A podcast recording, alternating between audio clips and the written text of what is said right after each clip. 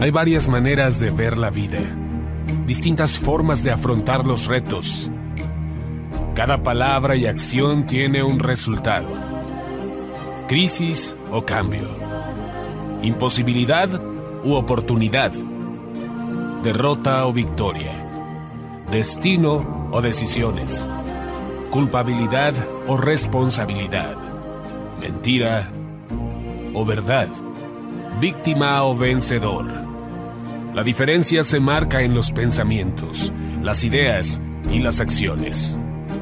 Esto es Mensajes de Victoria con Marco Tulio Carrascosa.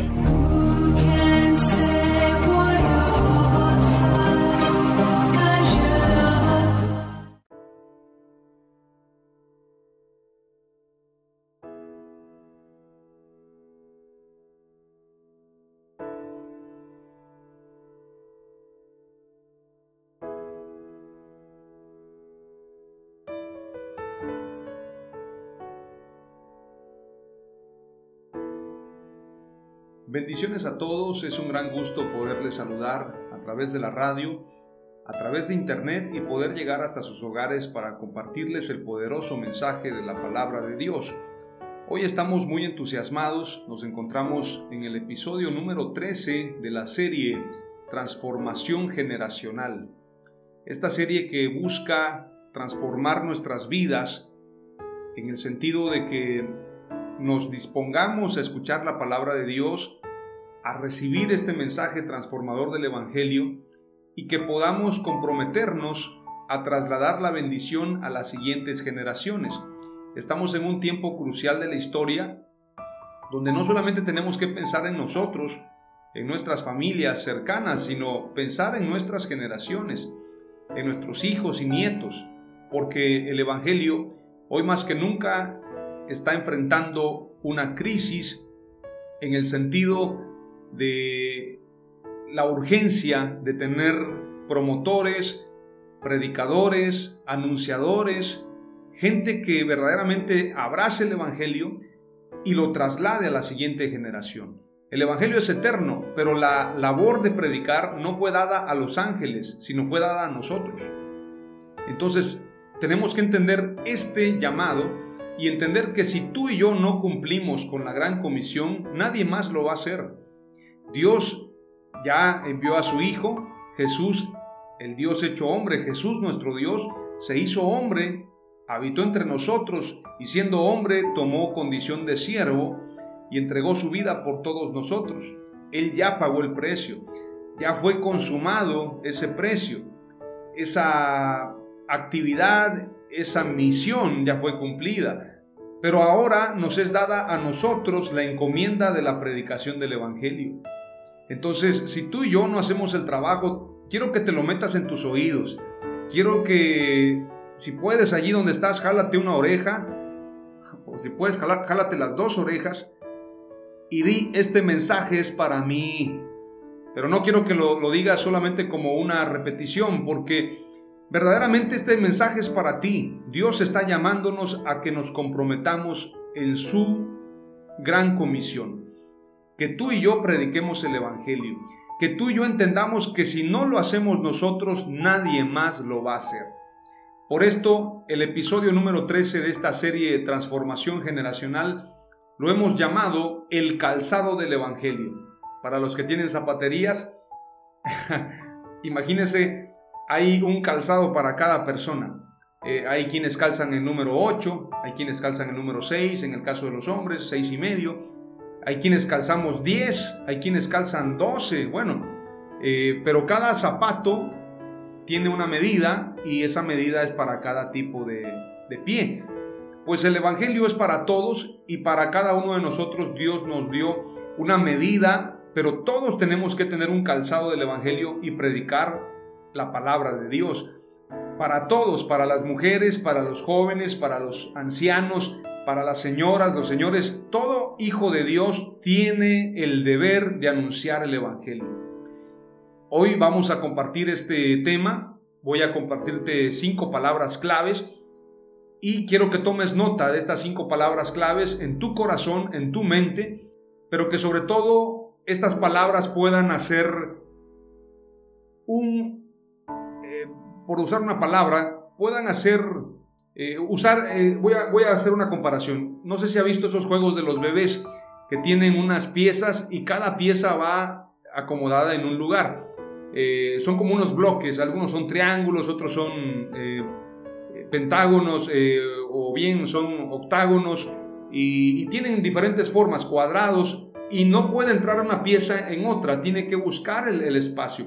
Pues este mensaje es exactamente así, para que tú lo, ubiques y lo guardes en el área correspondiente. Este mensaje es para aquellos que dicen, Señor, sé que no he cumplido mi llamado, sé que lo he postergado, sé que no he ganado muchas almas, o, o habrá alguien que diga, yo no he ganado ni siquiera un alma para Jesús, Puede ser. Yo no sé si has ganado una o dos o le has predicado el Evangelio a alguien, pero sí quiero decirte que este llamado es para todos. No piense usted que solamente para el apóstol Pablo, para el apóstol Pedro, para los apóstoles, para unos cuantos profetas, para Jonás, etcétera, o para los que predican en la radio y la televisión. Este llamado es para todos. Así que nos vamos a posicionar en esa área en ese espacio de nuestra mente para abrir nuestro corazón y pedirle a Dios que nos hable. Voy a orar al Señor y después de orar te compartiré este mensaje en el nombre de Jesús. Padre amado, te damos gracias en el nombre de Jesús por este tiempo, por tu palabra, por lo bueno que tú eres con nosotros, Señor. Tu palabra dice que tu palabra es viva y eficaz. Las sagradas escrituras señalan que tu palabra es espíritu y es vida, Señor. Yo te pido, Padre, que nos vivifiques según tu palabra, que nos dé sabiduría, inteligencia, ciencia, revelación. He sentido en mi corazón la urgencia de compartir este mensaje para toda tu iglesia, Señor, para todos los que escuchan a través de la radio, a través de internet, a través de redes sociales, a través de diferentes medios. Señor, pon en ellos el querer como el hacer que yo cumpla con este llamado de compartir esta palabra, pero que sirva como una especie, Señor, de, de lazo para atraerlos a estos evangelistas, a estos predicadores, a estos maestros de la palabra, a que cumplan con la gran comisión, porque la mies es mucha. Hoy más que nunca la mies es mucha, pero los obreros son pocos. Oramos, Señor, para que tu palabra corra como un río, los que todavía no disciernen este tiempo, que lo entiendan, que, entienda que, entiendan que este tiempo es un tiempo de cosecha, que entiendan que este tiempo es un tiempo de anunciar el Evangelio, de ser luz, de ser sal en medio de tanto dolor. La sal era un elemento que también servía para curar heridas, que la iglesia estemos en esta tierra para curar las heridas de los que están sufriendo que podamos llevar buenas noticias, que podamos ser luz donde hay oscuridad. Perdona nuestras ofensas, Señor, perdona nuestros errores. Somos humanos, aunque no nos justificamos, cometemos muchos errores. Te pedimos que nos des la sabiduría, nos des la inteligencia, nos des, Señor, de tu presencia para que con esta unción y con este llamado que tú nos has hecho podamos ir y anunciar tu palabra. Bendigo los oídos, las mentes, los corazones de los que van a escuchar este mensaje. Te doy gracias, Señor. Levanto mis manos en señal de gratitud y declaro que tu palabra no volverá vacía, sino que hará aquello por lo que ha sido enviada. En el nombre de Jesús. Amén. Dice la escritura, vamos a compartir algunos pasajes. Quiero compartirte lo que dice exactamente para usar como base este pasaje dice, por tanto, Mateo 10:32, por tanto, todo el que me confiese delante de los hombres, yo también le confesaré delante de mi Padre que está en los cielos. Pero cualquiera que me niegue delante de los hombres, yo también lo negaré delante de mi Padre que está en los cielos. Muchas veces pensamos que este pasaje tiene que ver cuando nosotros negamos a Dios con nuestros actos, hay gente que dice, bueno, es que yo he negado a Dios con mi forma de ser. Claro que lo negamos cuando nosotros somos apáticos, cuando somos pecadores, cuando cometemos errores. Pero este pasaje definitivamente se refiere al compromiso y a la virtud de anunciar el Evangelio, de no avergonzarnos, de confesar, yo soy cristiano, yo soy hijo de Dios, yo soy un cristiano que se está reformando todos los días, un cristiano que está en transformación, que está en una lucha. Y muchas veces pensamos que el predicar es solamente para los que están santificados totalmente. Eh, nada más lejos de la realidad. Porque el mismo apóstol Pablo escribe y dice, yo mismo no pretendo haberlo alcanzado, pero olvidando lo que quedó atrás, prosigo a la meta. Si ayer fallaste, si cometiste un error, eso quedó en el pasado. Tú tienes que extenderte hacia adelante porque la escritura dice, tus pecados yo los echaré en mi espalda y no me acordaré más de ellos. Esto es como el fútbol. Si en el fútbol te van ganando 2 a 0, no puedes quedarte a esperar más goles. Hay gente que dice, bueno, es que mi vida no tiene sentido, eh, acostumbro mentir, acostumbro decir malas palabras, eh, tengo miradas incorrectas en el caso de los hombres. Si pasa una mujer eh, con curvas, yo volteo a verla. En el caso de las mujeres dicen, bueno, de repente aparece por ahí un Brad Pitt y, me seduce la, mirada y volteo a verlo. Pero no necesariamente se necesita ser un verdadero santo para predicar la palabra. Quiero decirte lo siguiente, y no estoy haciendo una apología del pecado para que tú seas un pecador y prediques. Pero lo que te estoy diciendo es que esto es como el boxeo, esto es como el fútbol. Si ayer cometiste un error, tú tienes que ir ante Dios, pedirle perdón, pero no por esto dejar de anunciar y predicar el Evangelio. El apóstol Pedro es el claro ejemplo. Cuando Pedro niega al maestro, escucha al gallo cantar y entonces el apóstol Pedro se recuerda que Jesús le dijo, Jesús le dijo, de cierto, de cierto te digo, que antes que el gallo cante me habrás negado tres veces. Aunque en otras versiones dice, antes que el antes que el gallo cante dos veces me habrás negado tres. Bueno, en los evangelios vienen muchas versiones, pero pienso que al final de cuentas el gallo cantó y Pedro lo negó. Pero cuando Pedro niega al maestro, yo me imagino que se cruzan las miradas de Jesús con Pedro y seguramente en el pretorio Jesús lo voltea a ver con una mirada de amor y Pedro se recuerda y seguramente Pedro se avergüenza porque está viendo la mirada de los ojos más maravillosos que puede alguien ver, los ojos de Dios, los ojos de Jesús, el amor, el verbo hecho carne. Entonces el apóstol Pedro se siente tan avergonzado que dice la escritura, y Pedro lloró amargamente.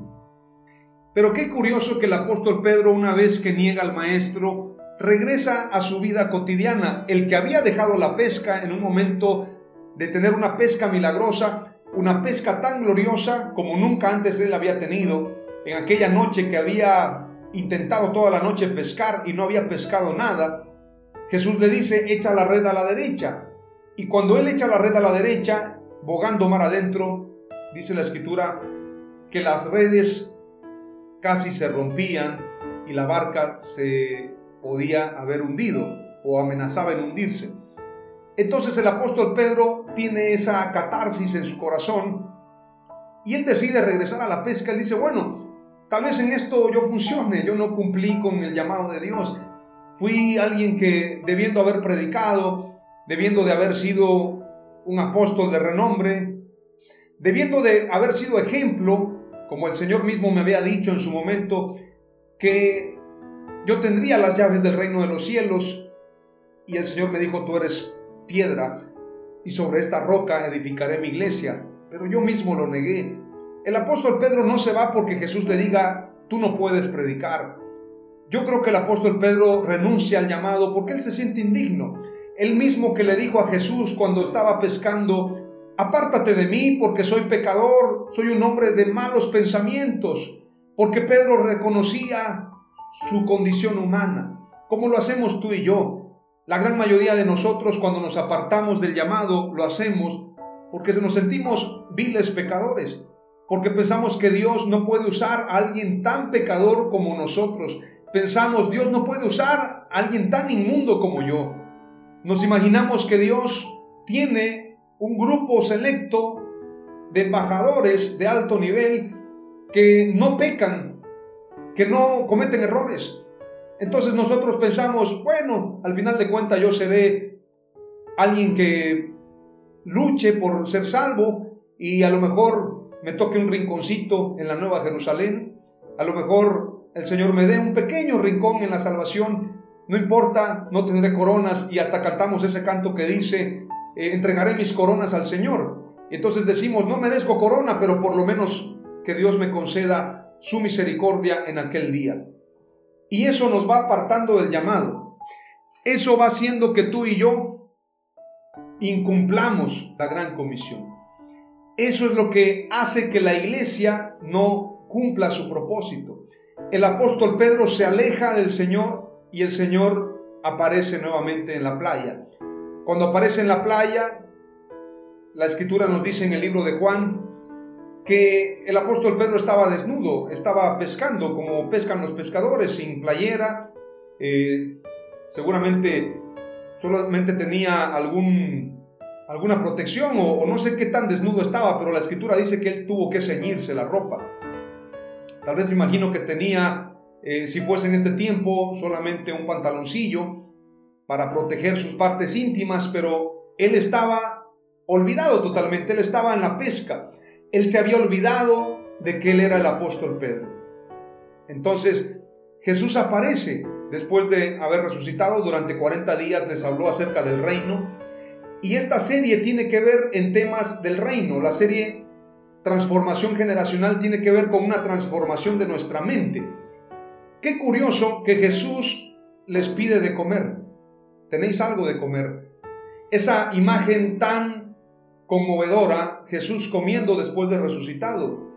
Es algo maravilloso, es algo estupendo. Y el apóstol Pedro cuando va al encuentro con su maestro se ciñe las ropas, porque ninguno de nosotros queremos presentarnos ante Jesús de manera visible en cuanto a nuestros pecados. Tenemos temor, así como recuerdan ustedes Adán, Adán se esconde. Adán no quería que su desnudez fuera vista. Esto nos muestra de la condición del hombre. Y el apóstol Pedro se ciñe sus ropas precisamente para poder tener este encuentro con Jesús, sentirse digno. Entonces el apóstol Pedro, al momento que ciñe sus ropas y va nadando al encuentro con Jesús, seguramente va pensando tantas cosas. Yo soy el que lo negó. ¿Qué me va a decir? ¿Me va a reclamar? ¿Qué me va a decir Jesús? No tengo cara para hablar con él. Mas sin embargo Jesús no le reclama. Jesús le pregunta tres veces, así como las mismas tres veces que Pedro lo negó. Pedro, ¿me amas? Apacienta mis ovejas. Pedro, ¿me amas? Apacienta mis corderos.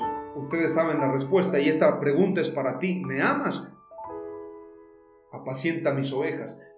Pedro, ¿me amas? Y, y Pedro responde, sí, Señor, te amo. Tú sabes que te amo. Apacienta mis corderos. Y luego le pregunta por tercera vez y dice la escritura que Pedro se entristeció de que Jesús le preguntara por tercera vez si lo amaba. Y Pedro dijo, Señor, tú sabes que te amo, apacienta mis ovejas. La mayor muestra de amor de todos y cada uno de nosotros, de los hijos de Dios, de los cristianos, de los que hemos creído en Jesús, es anunciar el Evangelio, es llevarle la palabra a la gente que lo necesita. Esa es la mayor muestra de amor y esa es la mayor muestra de que tú estás conectado a la vid. Dice la escritura que Él es la vid y nosotros los pámpanos. Y Dios nos ha elegido a nosotros para que nosotros vayamos y llevemos mucho fruto y ese fruto permanezca. ¿Recuerdan ustedes aquella parábola de la, la planta que no, o el árbol que no daba frutos? Y dice la escritura que dijo el, el cultivador o, o el agricultor, le vamos a dar un año más. Si en un año más no da fruto, lo vamos a cortar. Este pasaje yo recuerdo que lo predicaban en la iglesia y decían, si tú no has ganado un alma, el Señor te va a cortar. Y todo mundo sufríamos con eso porque decíamos, yo no he ganado un alma ni siquiera en mi vida. Entonces buscábamos predicarle aunque sea uno para no ser condenados al fuego eterno. Mas sin embargo, hoy recobra sentido todo esto. Si tú y yo no predicamos el Evangelio, entonces hay algo que anda mal en nosotros. Si tú no estás predicando el Evangelio, si tú no te presentas como cristiano, si te avergüenza decir que eres cristiano, algo anda mal en tu vida y estás corriendo el riesgo de condenarte. te voy a dar la primera palabra clave. El Evangelio significa buenas noticias. Te voy a leer lo que dice la Wikipedia y es importante que escuches. Evangelio de latín, evangelium, y este del griego, evangelion, buena noticia, propiamente de las EU, bien, y bueno, aquí no, no sé cómo leerlo, pero podría decir Ayeinop, mensaje, no tengo la pronunciación correcta, pero si lo leyéramos en castellano diría Ayelop, mensaje, es decir, un buen mensaje, una buena noticia, el Evangelio es una buena noticia. ¿Tú crees que podemos dar buenas noticias en medio de toda esta pandemia y de todo lo que está pasando? Claro, la buena noticia es que el Señor ha prometido salvarnos, ha prometido rescatarnos, ha prometido cuidarnos de, toda especie de mal, de, todo, de toda especie de tentación, pero sobre todo de toda plaga. Ninguna plaga tocará tu morada. Es decir, tú y yo tenemos promesas de Dios que debemos anunciarlas para aquellos que buscan un refugio en tiempos difíciles. Evangelio significa buenas noticias. En un mundo lleno de dolor, donde las noticias de Facebook, las noticias de CNN, las noticias de Aristegui Noticias, las noticias de Televisa, bueno, todo lo que se anuncia en televisión, en Facebook, Twitter, YouTube y todos los medios de comunicación son malas noticias. En medio de todo esto, tenemos que resplandecer tú y yo. Que la gente diga, wow, los cristianos nos están hablando de buenas noticias. Entonces tú y yo tenemos que ser luminares en el mundo para anunciar buenas nuevas, buenas noticias. Evangelio significa buenas noticias. Así que tenemos que anunciarlas hoy más que nunca. Número dos, buenas noticias a los afligidos. ¿Qué dice Isaías capítulo 61 y verso 1? El Espíritu del Señor Dios está sobre mí porque me ha ungido el Señor para traer buenas nuevas a los afligidos.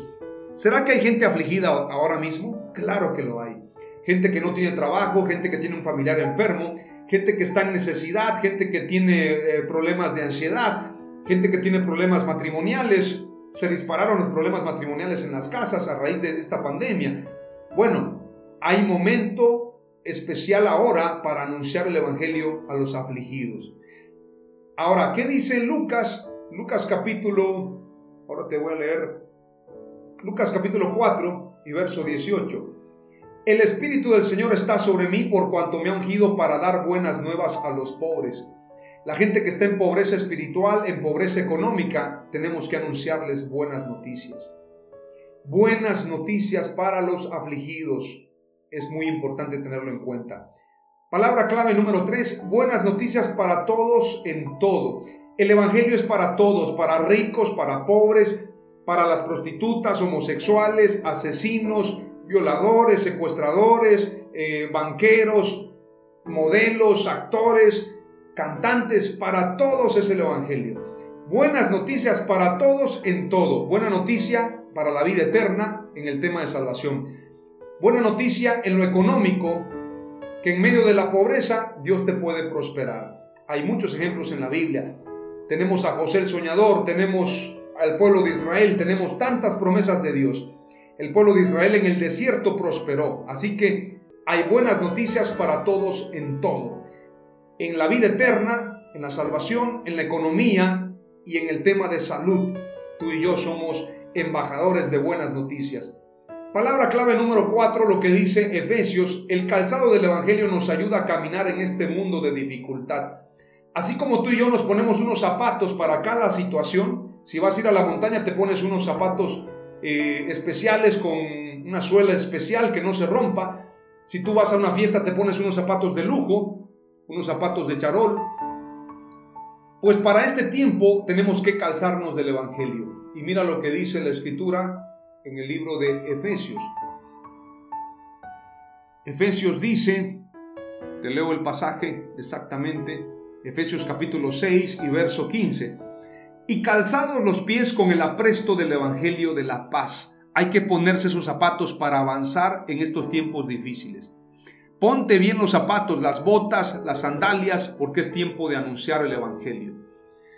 La última palabra clave es quien no anuncia el Evangelio corre el riesgo de perder su salvación. Si tú no anuncias el Evangelio, algo anda mal en tu vida. Si tú no estás predicando el Evangelio, esta palabra es para ti. Lo que leímos hace un momento, por tanto, por tanto, todo el que me confiese delante de los hombres, yo también le confesaré delante de mi Padre que está en los cielos. Confesar no es actuar, confesar es hablar. Cuando la escritura dice, me seréis testigos, habla de atestiguar, habla de hablar, habla de predicar el Evangelio. El Evangelio tiene que predicarse, tiene que anunciarse.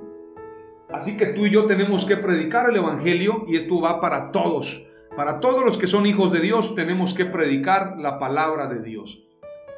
Pero quiero darte buenas noticias, no solamente espantarte, porque luego vas a decir que no te digo una buena noticia hoy, te estoy preocupando. Mira lo que dice la escritura, más allá de que te preocupes si tú no predicas la palabra, no lo hagas por temor, sino hazlo por el gozo de Dios.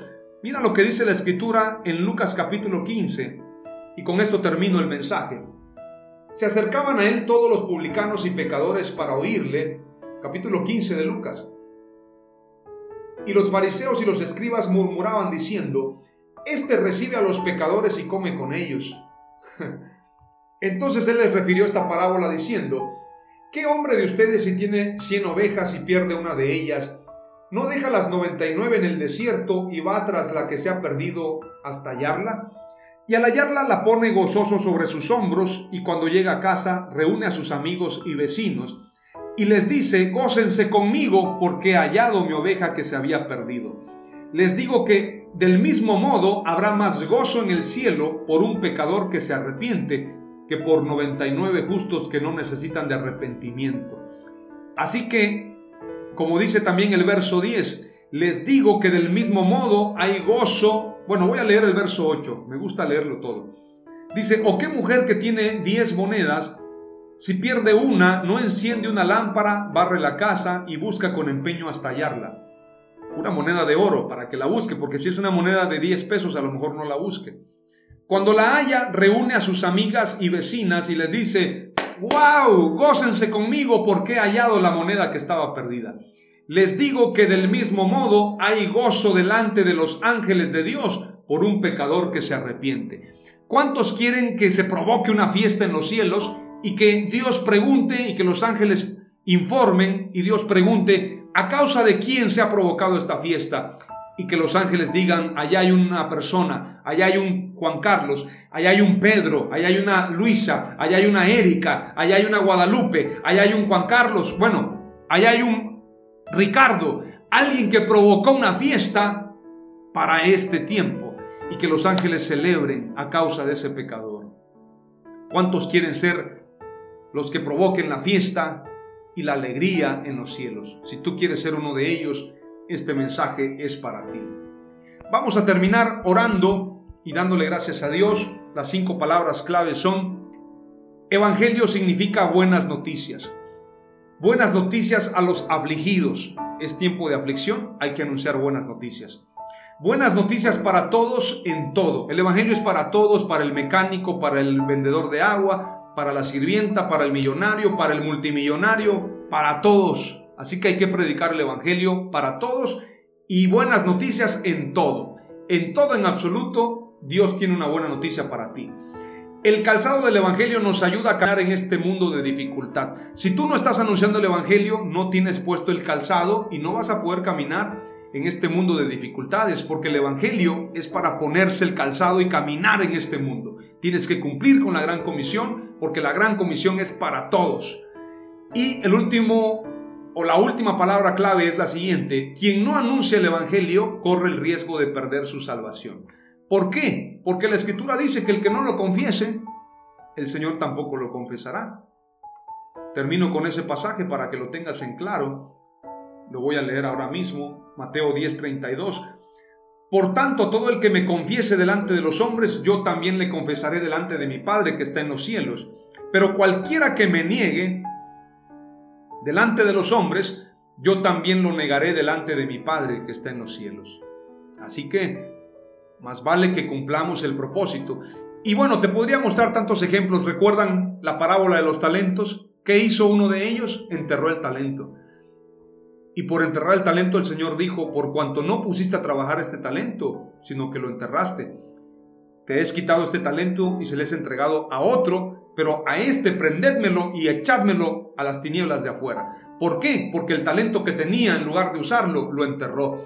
Así que no entierres tu llamado, no entierres tu talento, porque Dios nos pedirá cuentas. Como dijo el apóstol Pablo, ay de mí si no predico el Evangelio.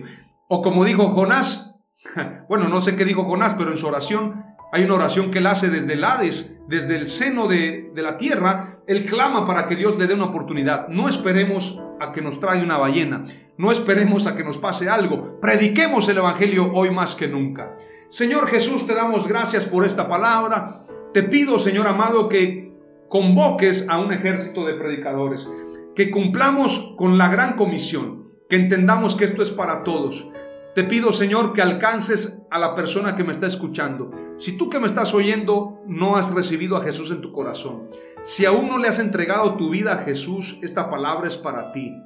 Este es el tiempo de salvación. Como dice la Escritura, buscad al Señor mientras puede ser hallado, llamadle entre tanto que está cercano, deje el impío su camino y vuélvase al Señor, el cual será amplio en perdonar. Busca al Señor porque el día de salvación es hoy. En tiempo aceptable te ha llamado el Señor. Así que entrégale tu vida ahora a Jesús. Acuérdate que Jesús está dispuesto a salvarte. Él ya entregó su vida y solo espera que tú te arrepientas y te vuelvas a Él. Hay un abrazo que te está esperando del Padre. Solamente entrégale tu vida a Jesús.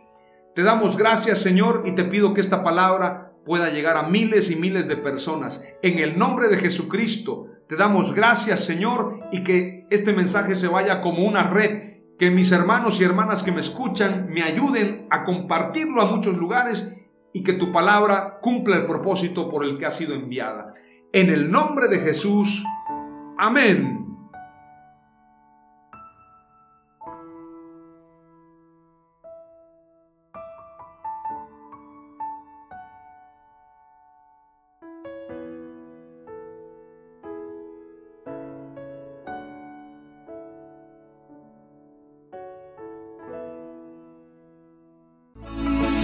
Fue Mensajes de Victoria con Marco Tulio Carrascosa. Gracias por escucharnos y seguirnos en nuestras redes sociales. Si deseas invitarnos a tu ciudad, escríbenos por inbox o al WhatsApp 961 66 882 99 961 66 882 99.